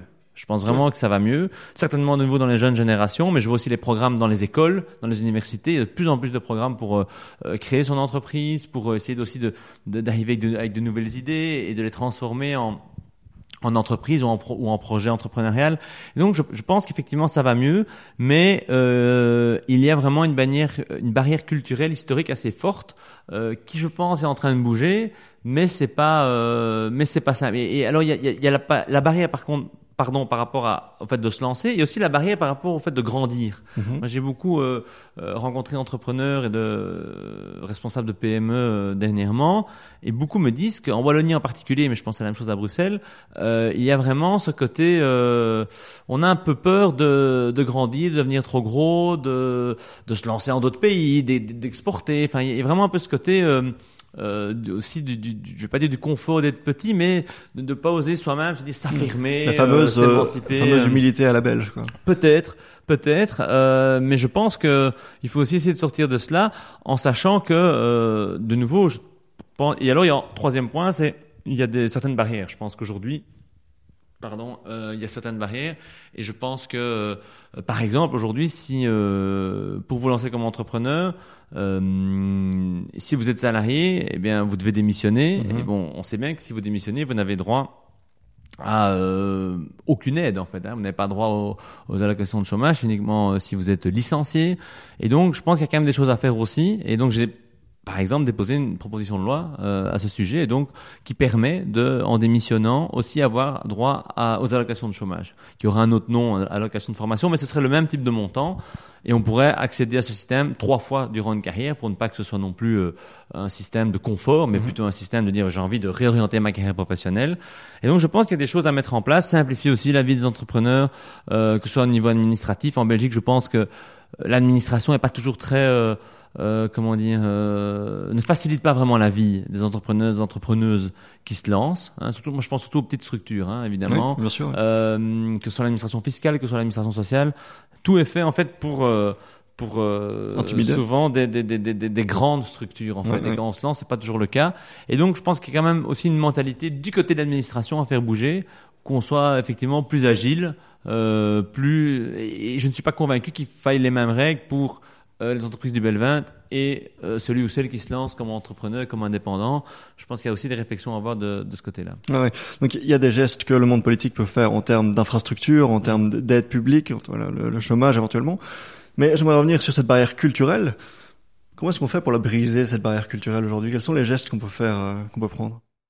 Moi, je pense qu'il y a vraiment une valeur de d'exemple, de montrer à quel point c'est euh, de mettre en avant euh, au mmh. niveau des médias. Par exemple, un, sujet qui me tient aussi particulièrement à cœur, c'est l'entrepreneuriat féminin. Bien sûr. Donc aujourd'hui, on sait que euh, au niveau des indépendants en Belgique, on a 1 million 100 000 indépendants, y compris indépendants complémentaires en Belgique, donc de personnes qui, se, qui ont ce statut. Euh, et c'est, euh, on est en plus ou moins un tiers de femmes euh, et, deux, et deux tiers, euh, deux tiers d'hommes. Et cette, et cette proportion évolue en fait assez peu depuis les 5, 5 à 10 dernières années. Et donc, de nouveau, moi j'ai aussi discuté avec pas mal de, de femmes euh, entrepreneuses, mais aussi de, de, collectifs de femmes entrepreneuses qui essaient justement de, de mettre en avant. Et, et, et, souvent, ce qui revient en priorité, c'est oui, mais on, on montre très très peu de femmes qui réussissent dans ce monde-là. Et en fait, donc il y, a très peu hein, pour, pour les petites filles ou pour les élèves ou pour les étudiantes, euh, il y a très peu de, de modèles en fait. Hein. Souvent, l'entrepreneur c'est euh, un mec euh, qui, qui, qui, qui, se la raconte un peu, qui a réussi. Mm Startup Nation. Les, voilà, l'image médiatique, je parle ici, hein, des magazines, des magazines en lien avec ça ou à la télévision. Très peu de femmes. Et donc, pareil pour la diversité. Les entrepreneurs aussi la diversité. On en voit alors un, plus qu'avant, heureusement, mais c'est aussi très très peu. Et donc, je pense qu'il y a toute une génération euh, qui, a, qui, a, du mal à s'identifier à ça et de dire finalement c'est pour les autres. Hein, dans le numérique, mais, si on revient deux secondes au numérique, très peu de nanas dans le numérique, très, peu de femmes, très très peu, très très peu. Et, mais je pense qu'il y a aussi, on s'imagine que informatique, ingénieur civil, que toutes ces études qui peuvent potentiellement mener à créer des algorithmes mhm. ou autres, c'est euh, pour les mecs. Et ça n'a aucun sens, évidemment. Mais, mais dans l'inconscient collectif ou culturel, c'est très fort. Et ça, je pense qu'il y a vraiment des, des, murs à briser. C'est intéressant que vous évoquiez cette question, puisque donc justement en Belgique, euh, le nombre de diplômés, parmi tous les diplômés qui sont diplômés en ICT, donc euh, dans, dans, dans, les, dans, les, dans les études numériques, 1,1% c'est le, le, chiffre le plus faible de tous les pays de l'OCDE. Et parmi les diplômés ICT, le nombre de femmes c'est 7,2%, ce qui est également le score le plus faible de tous les pays de l'OCDE. Donc on a on a on a de sérieux travaux à faire euh, ici en Belgique. On a fait plusieurs épisodes à ce sujet euh, dans ce podcast, euh, que ce soit avec Alexandre De Croo, avec Interface 3, avec avec Geek. Donc c'est un, sujet que, que, voilà que qu'on connaît très bien, qui me qui me fascine personnellement. mais ce qui est intéressant, c'est que vous vous évoquez le manque d'exemples à suivre, ou en tout cas on les met pas assez en avant. Mais le point de départ de cette question, c'était le fait qu'il y avait très peu d'entrepreneurs, 3,6%, c'était en tout cas il y a quelques années. Euh, quand on part du constat d'il y en a très peu, répondre il faudrait plus mettre en avant ce qu'on a, c'est un petit peu curieux. Oui, mais je pense qu'une première étape pour, pour donner envie en fait à mhm. ceux qui euh, sont dans les écoles, euh, dans, euh, aux, jeunes de se lancer là-dedans. Je pense qu'il y a effectivement cela, mais il aussi un autre point, c'est mais je pense que c'est moins le cas qu'avant aussi, heureusement. Donc les choses s'améliorent positivement. Mais je pense qu'historiquement, il y a eu aussi un peu une, une mauvaise image d'entrepreneur. Hein, souvent, c'était euh, le, le, patron, quoi, hein, le patron en, en costex, son gros cigare et sa Jaguar. Enfin, je caricature complètement, hein, mais je pense que cette caricature-là, euh, elle a vécu, elle a, elle, a elle a, vécu euh, euh longtemps euh, dans l'imaginaire collectif aussi, et mhm. donc on se disait finalement, ouais, être patron, est-ce que c'est, est-ce que c'est, est-ce que c'est pas finalement entre guillemets, je vais pas dire sale, mais c'était pas en tout cas valorisé. Est-ce que ça ne touche pas justement à la question du rapport à l'argent? On sait que par exemple en, Wallonie, euh, voilà, terre, euh, je vais employer une expression un peu douteuse, mais terre socialiste depuis très longtemps. Est-ce qu'il n'y a pas aussi une question de voilà le, la success story, l'argent, le, le, succès? Est-ce que est-ce qu'on ne doit pas un petit peu redorer euh, cette image-là? Oui, euh, je pense. Je pense qu'il faut euh, euh à la fois.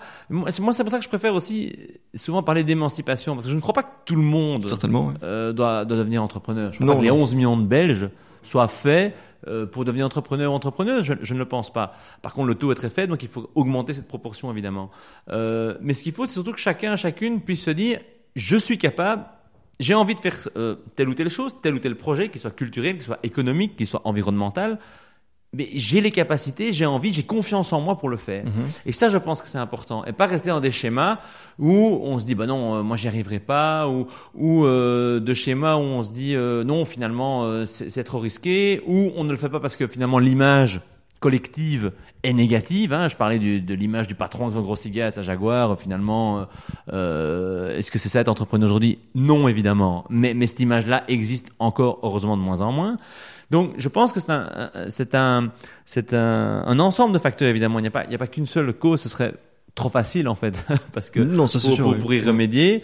Euh, et donc, je pense que au niveau du rôle de l'État et de la politique, il faut, il faut surtout simplifier, parce que je pense que de l'argent, des subsides, il y en a déjà, ça existe. Il y en a déjà, il y a déjà des montants considérables qui sont alloués pour aider les entreprises. Et donc, moi, je suis plutôt partisan de plutôt concentrer euh, ces, ces, moyens financiers plutôt que les augmenter considérablement. Je pense qu'il y en a déjà beaucoup. Parfois, je pense que c'est un peu saupoudré en fait, et donc il mhm. faudrait davantage concentrer, ça je pense, certainement vers tout ce qui est circulaire et durable, qui sont en plus des, des, des secteurs euh, créateurs d'emplois mhm. locaux. oui, tout à fait. Euh, mais mais je pense que donc au niveau subsides et, et, et moyens financiers, je pense que en grande partie les choses sont faites. Par contre, on pourrait les orienter différemment.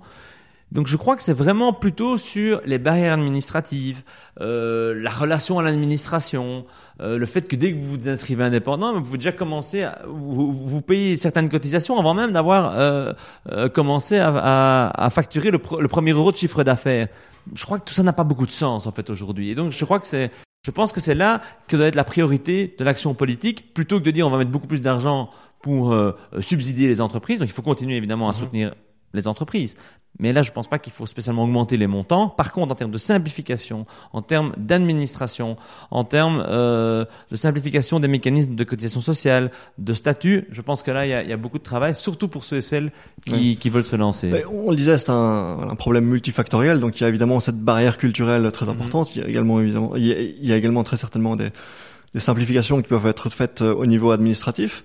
Euh, deux, freins que j'ai envie d'évoquer. Bon, c'est d'une part le peut-être le manque de, euh, de venture capital en Belgique, de voilà de, capitaux à risque, et également un point que j'ai entendu dans votre programme, c'est-à-dire le, fait de permettre aux entrepreneurs qui échouent euh, d'éventuellement bénéficier d'aide. peut-être commencer sur ce point-là. Donc c'est un, un, point que vous défendez, comme quoi si on échoue dans voilà, dans sa SPRL, dans son dans son entreprise en tant qu'indépendant, on pourrait alors bénéficier du chômage ou comment est-ce que ça fonctionnerait? Alors ce serait pas exactement le, chômage, mais effectivement on estime que euh, aujourd'hui il ne faut pas punir ceux et celles qui qui osent euh, mhm. se lancer, euh, qui et donc effectivement un mécanisme qui s'appelle le droit passerelle existe déjà. Euh, mais il faut vraiment avoir euh, fait faillite, euh, avoir vraiment déposé le bilan au tribunal de commerce, ou avoir eu des circonstances tout à fait exceptionnelles de, de baisse de chiffre d'affaires. Nous, en fait, on estime que euh, toute personne qui déciderait un, peu dans la même logique de dire je démissionne si je suis salarié pour me relancer et faire autre chose, j'ai quand même droit à, à, une aide, à une allocation. On, veut transposer ce principe au niveau des indépendants et de dire bah, si demain euh, je me suis lancé comme indépendant et finalement euh, ça ne me convient pas pour toute raison que ce soit, on estime que si on arrête l'activité, on a aussi droit mhm. à, à, ce droit passerelle. Donc aujourd'hui, c'est pas le cas. Vous devez euh, faire faillite. Nous, on estime qu'il faut élargir les conditions pour l'obtention de ce droit passerelle, c'est-à-dire avoir pendant un an un revenu de plus ou moins euh, 1000 euros par mois euh, brut. Donc on n'est pas dans des euh, conditions de nouveau de luxe ou de, euh, on est vraiment dans des conditions de, de, de, de survie, de, pouvoir vraiment continuer à, à, à vivre décemment, tout simplement. Euh, oui, on estime que c'est important. Ce serait moins intimidant. Ouais. ouais. Et donc ce serait, c'est vraiment dans la même logique de dire, ne punissons pas euh, celui ou celui euh, ou celle qui euh, qui souhaite euh, entreprendre, qui souhaite se réorienter en fait, que ce soit comme salarié démissionner et faire autre chose, que ce soit comme indépendant, se dire c'est pas pour moi, euh, je me réoriente. Je pense qu'il faut vraiment tout au long de, de, de, de la vie et, et, des, et, des, et, des, parcours professionnels que chacun puisse vraiment avoir droit à, à être soutenu en fait. Euh, que ce soit en cas de maladie, mais ça c'est le cas aujourd'hui, mais aussi en cas d'échec et, et, en cas de réorganisation ou de relance professionnelle. Oui.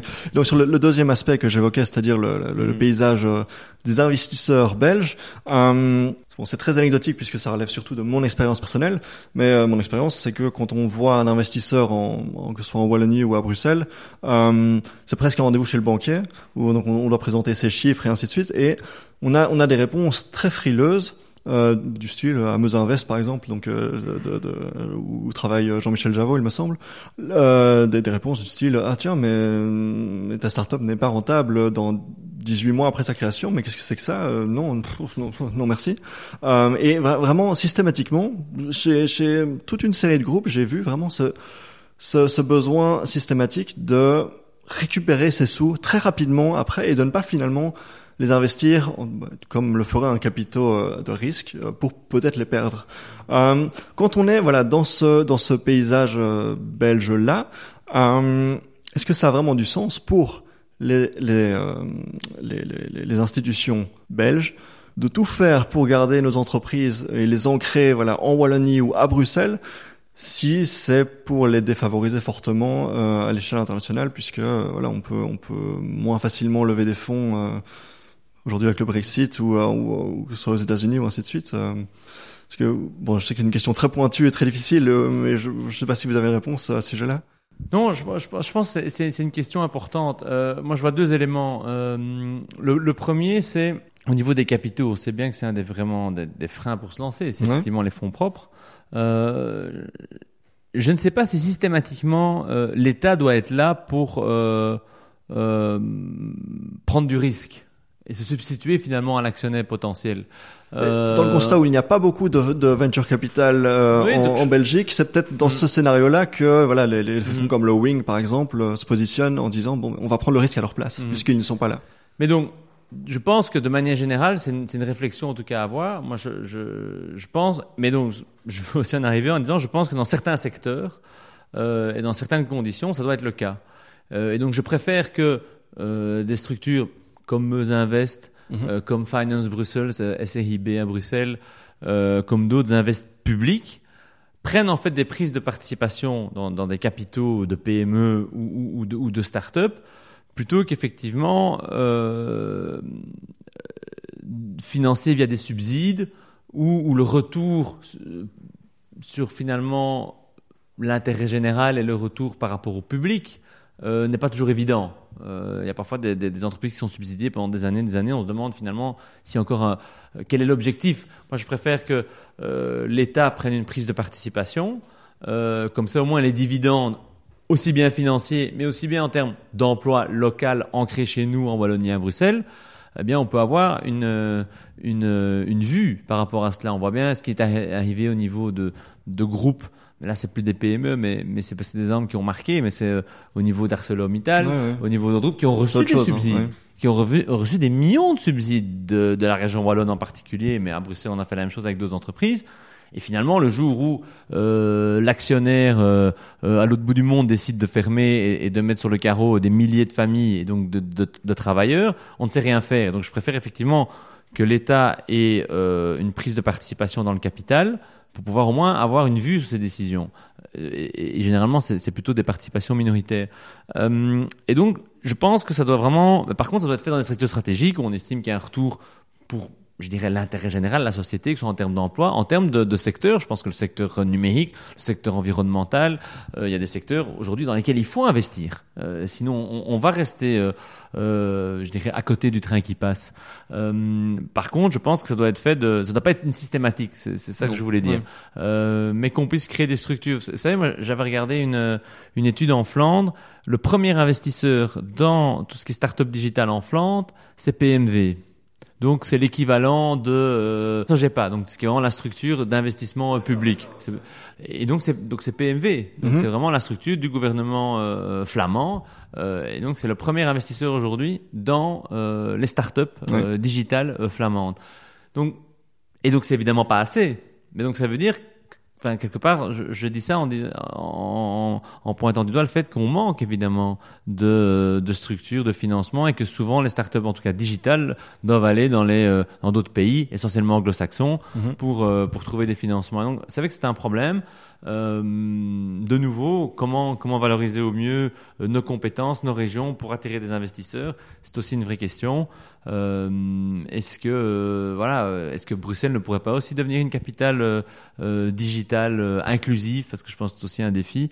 C'est aussi des questions, je pense qu'il faudra un moment mettre sur la table. Dans, mais- dans, dans le constat où le, le, le- le- on disait, le taux de création d'entreprise est très faible, le, le, le pourcentage de d'étudiants à l'informatique est très très faible. Dans, dans- voilà, quand on, quand on pose tous ces constats-là, c'est difficile de placer Bel- euh, Bruxelles ou, ou la Belgique comme euh, Mhm. comme voilà comme fer de lance de cette révolution euh, startup nation, etc. hein. Oui, en, en même temps, je pense pas qu'on, enfin, que Startup Nation doit, doit être l'alpha et l'oméga de, de- ça, de ouais. l'objectif euh, euh, politique. Moi, je pense que ce qui est important, c'est que on ne reste pas. Non, mais moi, je crois beaucoup dans, dans la transition numérique. Je pense qu'elle peut, c'est une énorme opportunité, euh, que ce soit en termes de, création d'emplois, que ce, que ce soit en termes environnemental. Mais il faut que nous-mêmes nous décidions ce qu'on en fait. Ça doit pas être euh, faire du numérique pour du numérique. Ça doit être inclusif. On peut pas, on peut pas laisser la moitié de la population de côté. Euh, ce qui serait, le- enfin, ce qui est souvent le cas aujourd'hui. Souvent, c'est des personnes qui effectivement qui ont, qui ont eu accès à des études, Ouais, qui sont euh, c'est diplômés, qui, qui une startup sur deux, en- une startup sur deux ou presque en Wallonie vient du, du Brabant wallon.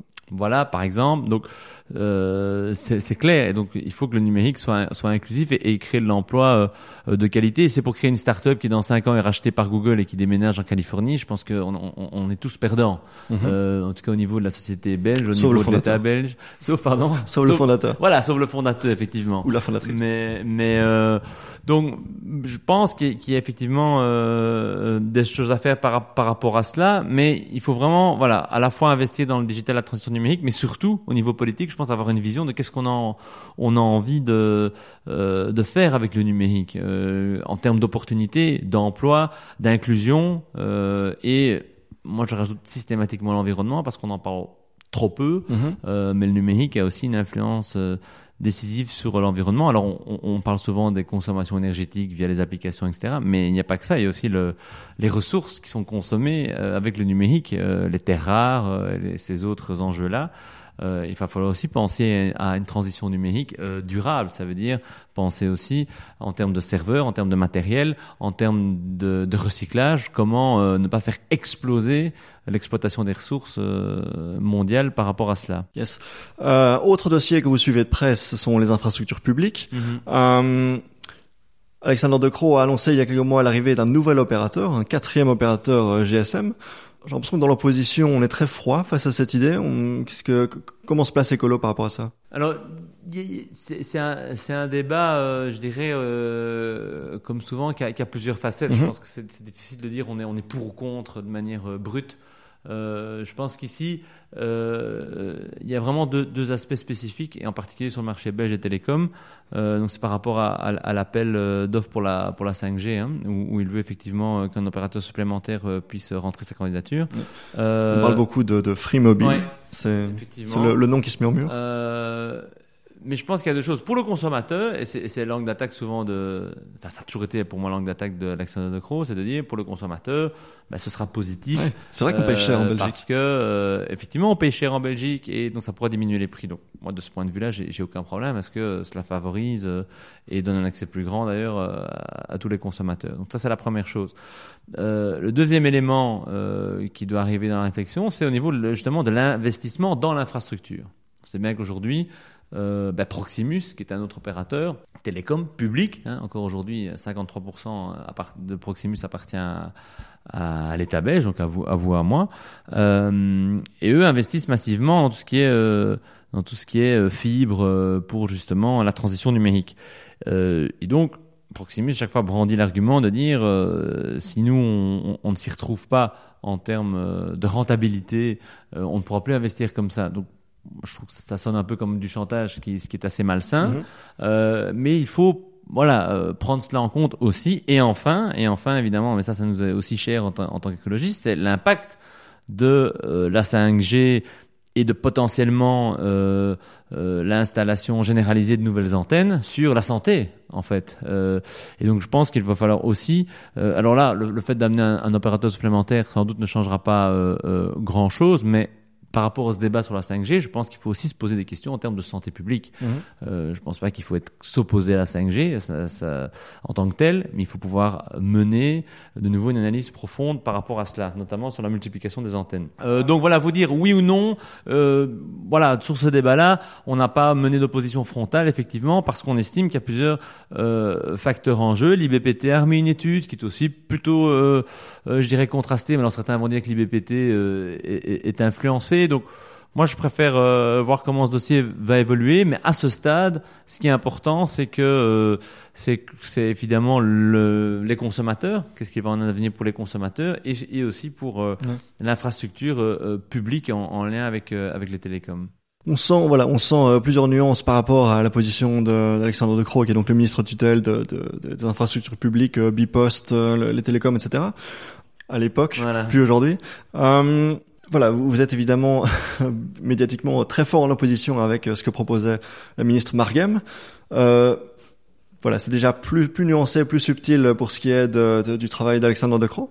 Est-ce que vous estimez que vous auriez pu est-ce que, dans un gouvernement, disons en 2019, euh, où Alexandre De Croo revient comme ministre de Bipost et des, et des télécoms, euh, est-ce que vous estimez que vous seriez compatible? Bah, disons qu'humainement, il n'y a pas de problème. Moi, je fais pas de- de- d'exclusive par rapport aux uns et aux autres humainement.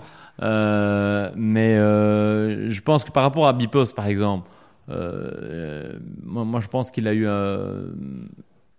il- bah, Il y, a, deux grandes difficultés par rapport à la politique et sa vision politique sur Bipost. C'est d'un, par rapport aux conflits sociaux qu'il y a eu, qui ont été très importants, euh, notamment durant le mois de Mhm. novembre. On n'avait plus connu ça chez Bipost depuis 20 ans. Hein, donc c'est pas et Bipost, sincèrement, c'est pas la culture du tout de la grève où on en a 4-5 par an. Pas du tout. C'est une entreprise qui euh, historiquement euh, a eu toujours un, un modèle social plutôt apaisé, bon avec des hauts et des bas bien entendu, euh, des résultats positifs, euh, même si la bourse, euh, si, si- si le cours a chuté en bourse, mais ça Mhm. ce sont les aléas de l'économie, je dirais à très court terme. Et puis c'est c'est Euh, aussi euh, symptomatique euh, de, des temps, de, de Ouais. l'époque actuelle où le- la poste est forcément moins utilisée, moins utile qu'auparavant. Et, et donc, donc moi, je trouve qu'il y a eu trop peu d'attention par rapport euh, au climat social à Bipost. Euh, parce que toujours, moi, voilà, je suis ministre libéral et donc je, je ne me mets pas euh, dans la gestion de l'entreprise publique. Alors moi, je dis, je suis, moi, je suis d'accord sur le fait qu'un ministre ne doit pas être le CEO d'une entreprise. Totalement d'accord là-dessus. Euh, c'est pas lui qui doit être quotidiennement à la manœuvre, pas du tout. Par contre, euh, quand même, euh, aller autour de la table de négociation, forcer les partenaires, direction, syndicats à être autour de la table pour reprendre le dialogue social, ça, ça me paraît être son rôle. Je pense qu'il ne l'a pas fait ou trop tard. Donc ça, c'est le premier point. Deuxième point, sa volonté est de vendre. Clairement, il l'a dit, euh, c'est-à-dire passer en dessous de 50%. Moi, sincèrement, pour toutes les raisons que je viens d'expliquer, je pense que ça reste un service public, en fait. Et un service public doit rester par définition public. Et donc, euh, la grande difficulté qu'on aurait avec lui, c'est ça, c'est qu'il veut vendre Bipost. Nous, c'est pas du tout une option. Donc, travailler avec lui dans tout ce qui est agenda digital, euh, sincèrement, on, on a peu de, de, de grandes, de grandes divergences, sauf que nous, on aimerait un peu plus inclusif et une touche environnementale quand même plus forte. Mhm. Sur Bipost, il faudrait vraiment qu'il revienne euh, sur ses considérations de privatisation. Très bien. Un dernier mot alors sur, euh, ben vous le disiez, vous, vous, faisiez partie de la commission d'enquête euh, autour des attentats euh, du 22 mars euh, 2016. Question, question peut-être un peu vague, mais je me souviens qu'au lendemain de ces attentats, on entendait des hommes politiques, que ce soit en Belgique ou en France, faire le constat de dire, mais c'est tragique, mais il faut s'y attendre, ce sera de plus en plus récurrent, ça, ça n'est, ça n'est presque plus surprenant. Est-ce que, est-ce qu'on vit aujourd'hui dans ce monde-là, de ce monde où peut-être que demain il y aura une autre attaque euh, terroriste? Moi, j'ai pas envie d'être alarmiste à, ce point-là. Euh, ce qui est certain, c'est que le risque zéro n'existe pas. Donc, il faut Mhm. jamais se reposer euh, totalement seul au rien en se disant c'est bon, c'est passé, ça n'arrivera plus. Euh, donc, je pense qu'il faut toujours rester préparé. Il faut avoir un appareil d'État, sécurité intérieure, justice qui fonctionne, dans lequel on investit, ce qui n'avait pas été le cas. Et je pense que ce qui s'est aussi passé, en particulier en Belgique, euh, je parle surtout sur la comparaison par rapport à la France, c'est que je ne crois pas que la Belgique était prête à affronter des attentats terro- terroristes, en, des attentats terroristes tout court, et en plus de l'ampleur que ceux qu'on a eu à Zaventem et à Malbec. On n'était pas prêts, tout simplement. Alors, évidemment, on n'est jamais prêt. Mais on a vraiment eu, que ce soit au niveau de nos services de, renseignement, qui n'étaient au courant de rien ou presque, euh, au niveau de notre infrastructure euh, de sécurité intérieure, euh, de d'accompagnement des victimes aussi. On on n'était pas du tout euh, encore aujourd'hui malheureusement euh, organisé, préparé au niveau de l'État pour accompagner ce type de, drame et accompagner les victimes. Donc vraiment là, je pense qu'on est passé au niveau de la Belgique et de la culture mais là même la culture au niveau du fonctionnement de notre État, on est passé effectivement dans un autre monde où la menace terroriste est très forte. Depuis l'heure, elle a diminué tant mieux, mais de nouveau, le risque zéro n'existe pas, il ne faut pas se reposer sur laurier, mais je pense qu'effectivement, il y a eu un grand changement de, de culture au sein de nos services, euh, ce qui est positif, mais euh, que ce soit en termes d'échange d'informations, que ce soit en termes de fonctionnement, qui était beaucoup trop en silo, hein, chacun dans son coin, sans se partager ouais. l'information, je pense que vraiment on était euh, on était euh, on n'était pas prêt et qu'aujourd'hui tout ça notamment grâce au rapport euh, qui a été voté à l'unanimité. Donc parfois les partis peuvent arriver à des accords euh, globaux et larges. Et, et, et tant mieux. Euh, on, on, a pu vraiment réformer en profondeur et changer la culture. Mais ça va prendre du temps. C'est pas du jour au lendemain. Donc restons attentifs mais ne, ne versons pas dans, dans la panique et, et dans la panique générale. C'est ça. Donc des réformes importantes au niveau sécuritaire, au niveau de la réponse euh, mmh. de la menace terroriste. En ce qui concerne le travail en amont, est-ce que vous estimez qu'on a eu des évolutions satisfaisantes à ce niveau-là pour voilà pour euh, empêcher mmh. euh, la radicalisation dans, dans les communes de, de, Bruxelles? Alors là, je pense qu'effectivement, ça a été la grande, euh, le grand absent de, de, de, de ces discussions. D'ailleurs, on l'a souvent dénoncé. C'est qu'au niveau, en tout cas, de la politique du gouvernement, il y a beaucoup de réponses sécuritaires qui parfois pour nous allaient trop loin, notamment en termes de liberté individuelle. Mais on a très peu, on a fait très peu pour tout ce qui était euh, prévention. Euh, et donc nous, notre euh, ligne de d'argumentation était toujours de dire chaque euro qu'on a investi dans la sécurité, et il faut le faire, il faut renforcer nos services, on a désinvesti dans nos services, il faut investir dans la sécurité. Donc on a dit 400 millions, hein, à l'époque les fameux 400 millions qu'on a investi en plus dans la sécurité, il faut le faire. Il faut engager des policiers de quartier, il faut renforcer certaines structures, mais il faut aussi investir les mêmes 400 millions dans euh, la formation, l'enseignement, la culture, parce que c'est c'est comme ça qu'on va qu'on va battre l'obscurantisme et le discours de haine de, les, mm -hmm. de Daesh. Hein, ouais, c'est de ça qu'on parle. Ouais. Euh, et donc là, je pense qu'effectivement, euh, les moyens n'ont pas été mis. On a mis les moyens dans le sécurité. On a alors oublié alors est-ce que c'était fait exprès ou pas je, je ne sais pas, mais ce qui est certain, c'est que ces mêmes moyens n'ont pas été mis dans tout ce qui est prévention, formation, euh, politique culturelle. Et ça, c'est effectivement euh, quelque chose qu'il faut qu'il faut faire de manière urgente parce que ce qui se passe dans les quartiers euh, à Bruxelles, à Anvers, dans d'autres grandes villes, c'est lié à ça. C'est qu'il y a toute une jeunesse aujourd'hui qui est privée de repères et qui ne voit pas justement comment s'émanciper dans un projet quel qu'il soit. Euh, mmh. Donc ça c'est ça ouais. c'est vraiment l'enjeu. Ouais. On, on, en revient euh, donc au, au, constat de la lasagne à la belge où finalement ces compétences de culture, de, de, d'enseignement, mmh. etc. ne sont pas des compétences fédérales. donc on a la fédérale qui peut travailler euh, à la réparation, à la, à la, protection, à la sûreté.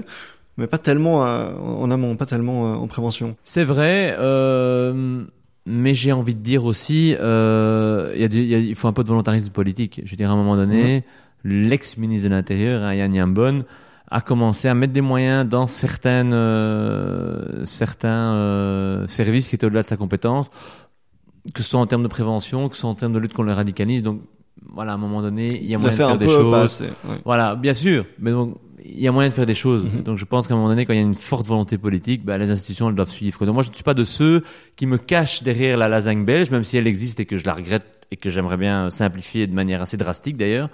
Euh, mais je n'ai pas envie de me cacher derrière ça pour justifier l'inaction. Très bien. Gilles Van Den Buur, on a, passé, on a largement dépassé euh, les 70 minutes. Merci beaucoup euh, pour, pour, voilà, pour ces... Euh, pour ces 105 minutes passées ensemble.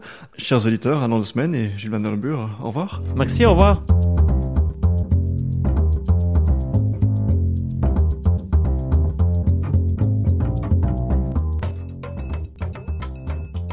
Et voilà, c'est déjà tout pour ces 70 minutes avec Gilles Vandenburg.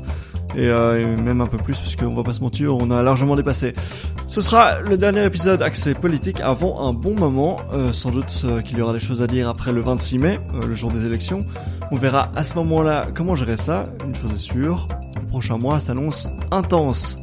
Je le disais sur Twitter, dans les semaines qui viennent, je vais passer 70 minutes avec par exemple Myriam Leroy de la RTBF, avec Thierry Kertz, euh, le CEO de Google Belgique. Donc de très bons épisodes en perspective. Si vous avez des questions pour elle ou pour lui, si vous avez euh, des suggestions d'invités, si vous avez un feedback sur cet épisode, n'hésitez pas à prendre contact avec moi, ça fait toujours plaisir. Pour ne rien rater, je vous invite à suivre 70 minutes euh, sur les réseaux sociaux. Il y a des liens dans la description.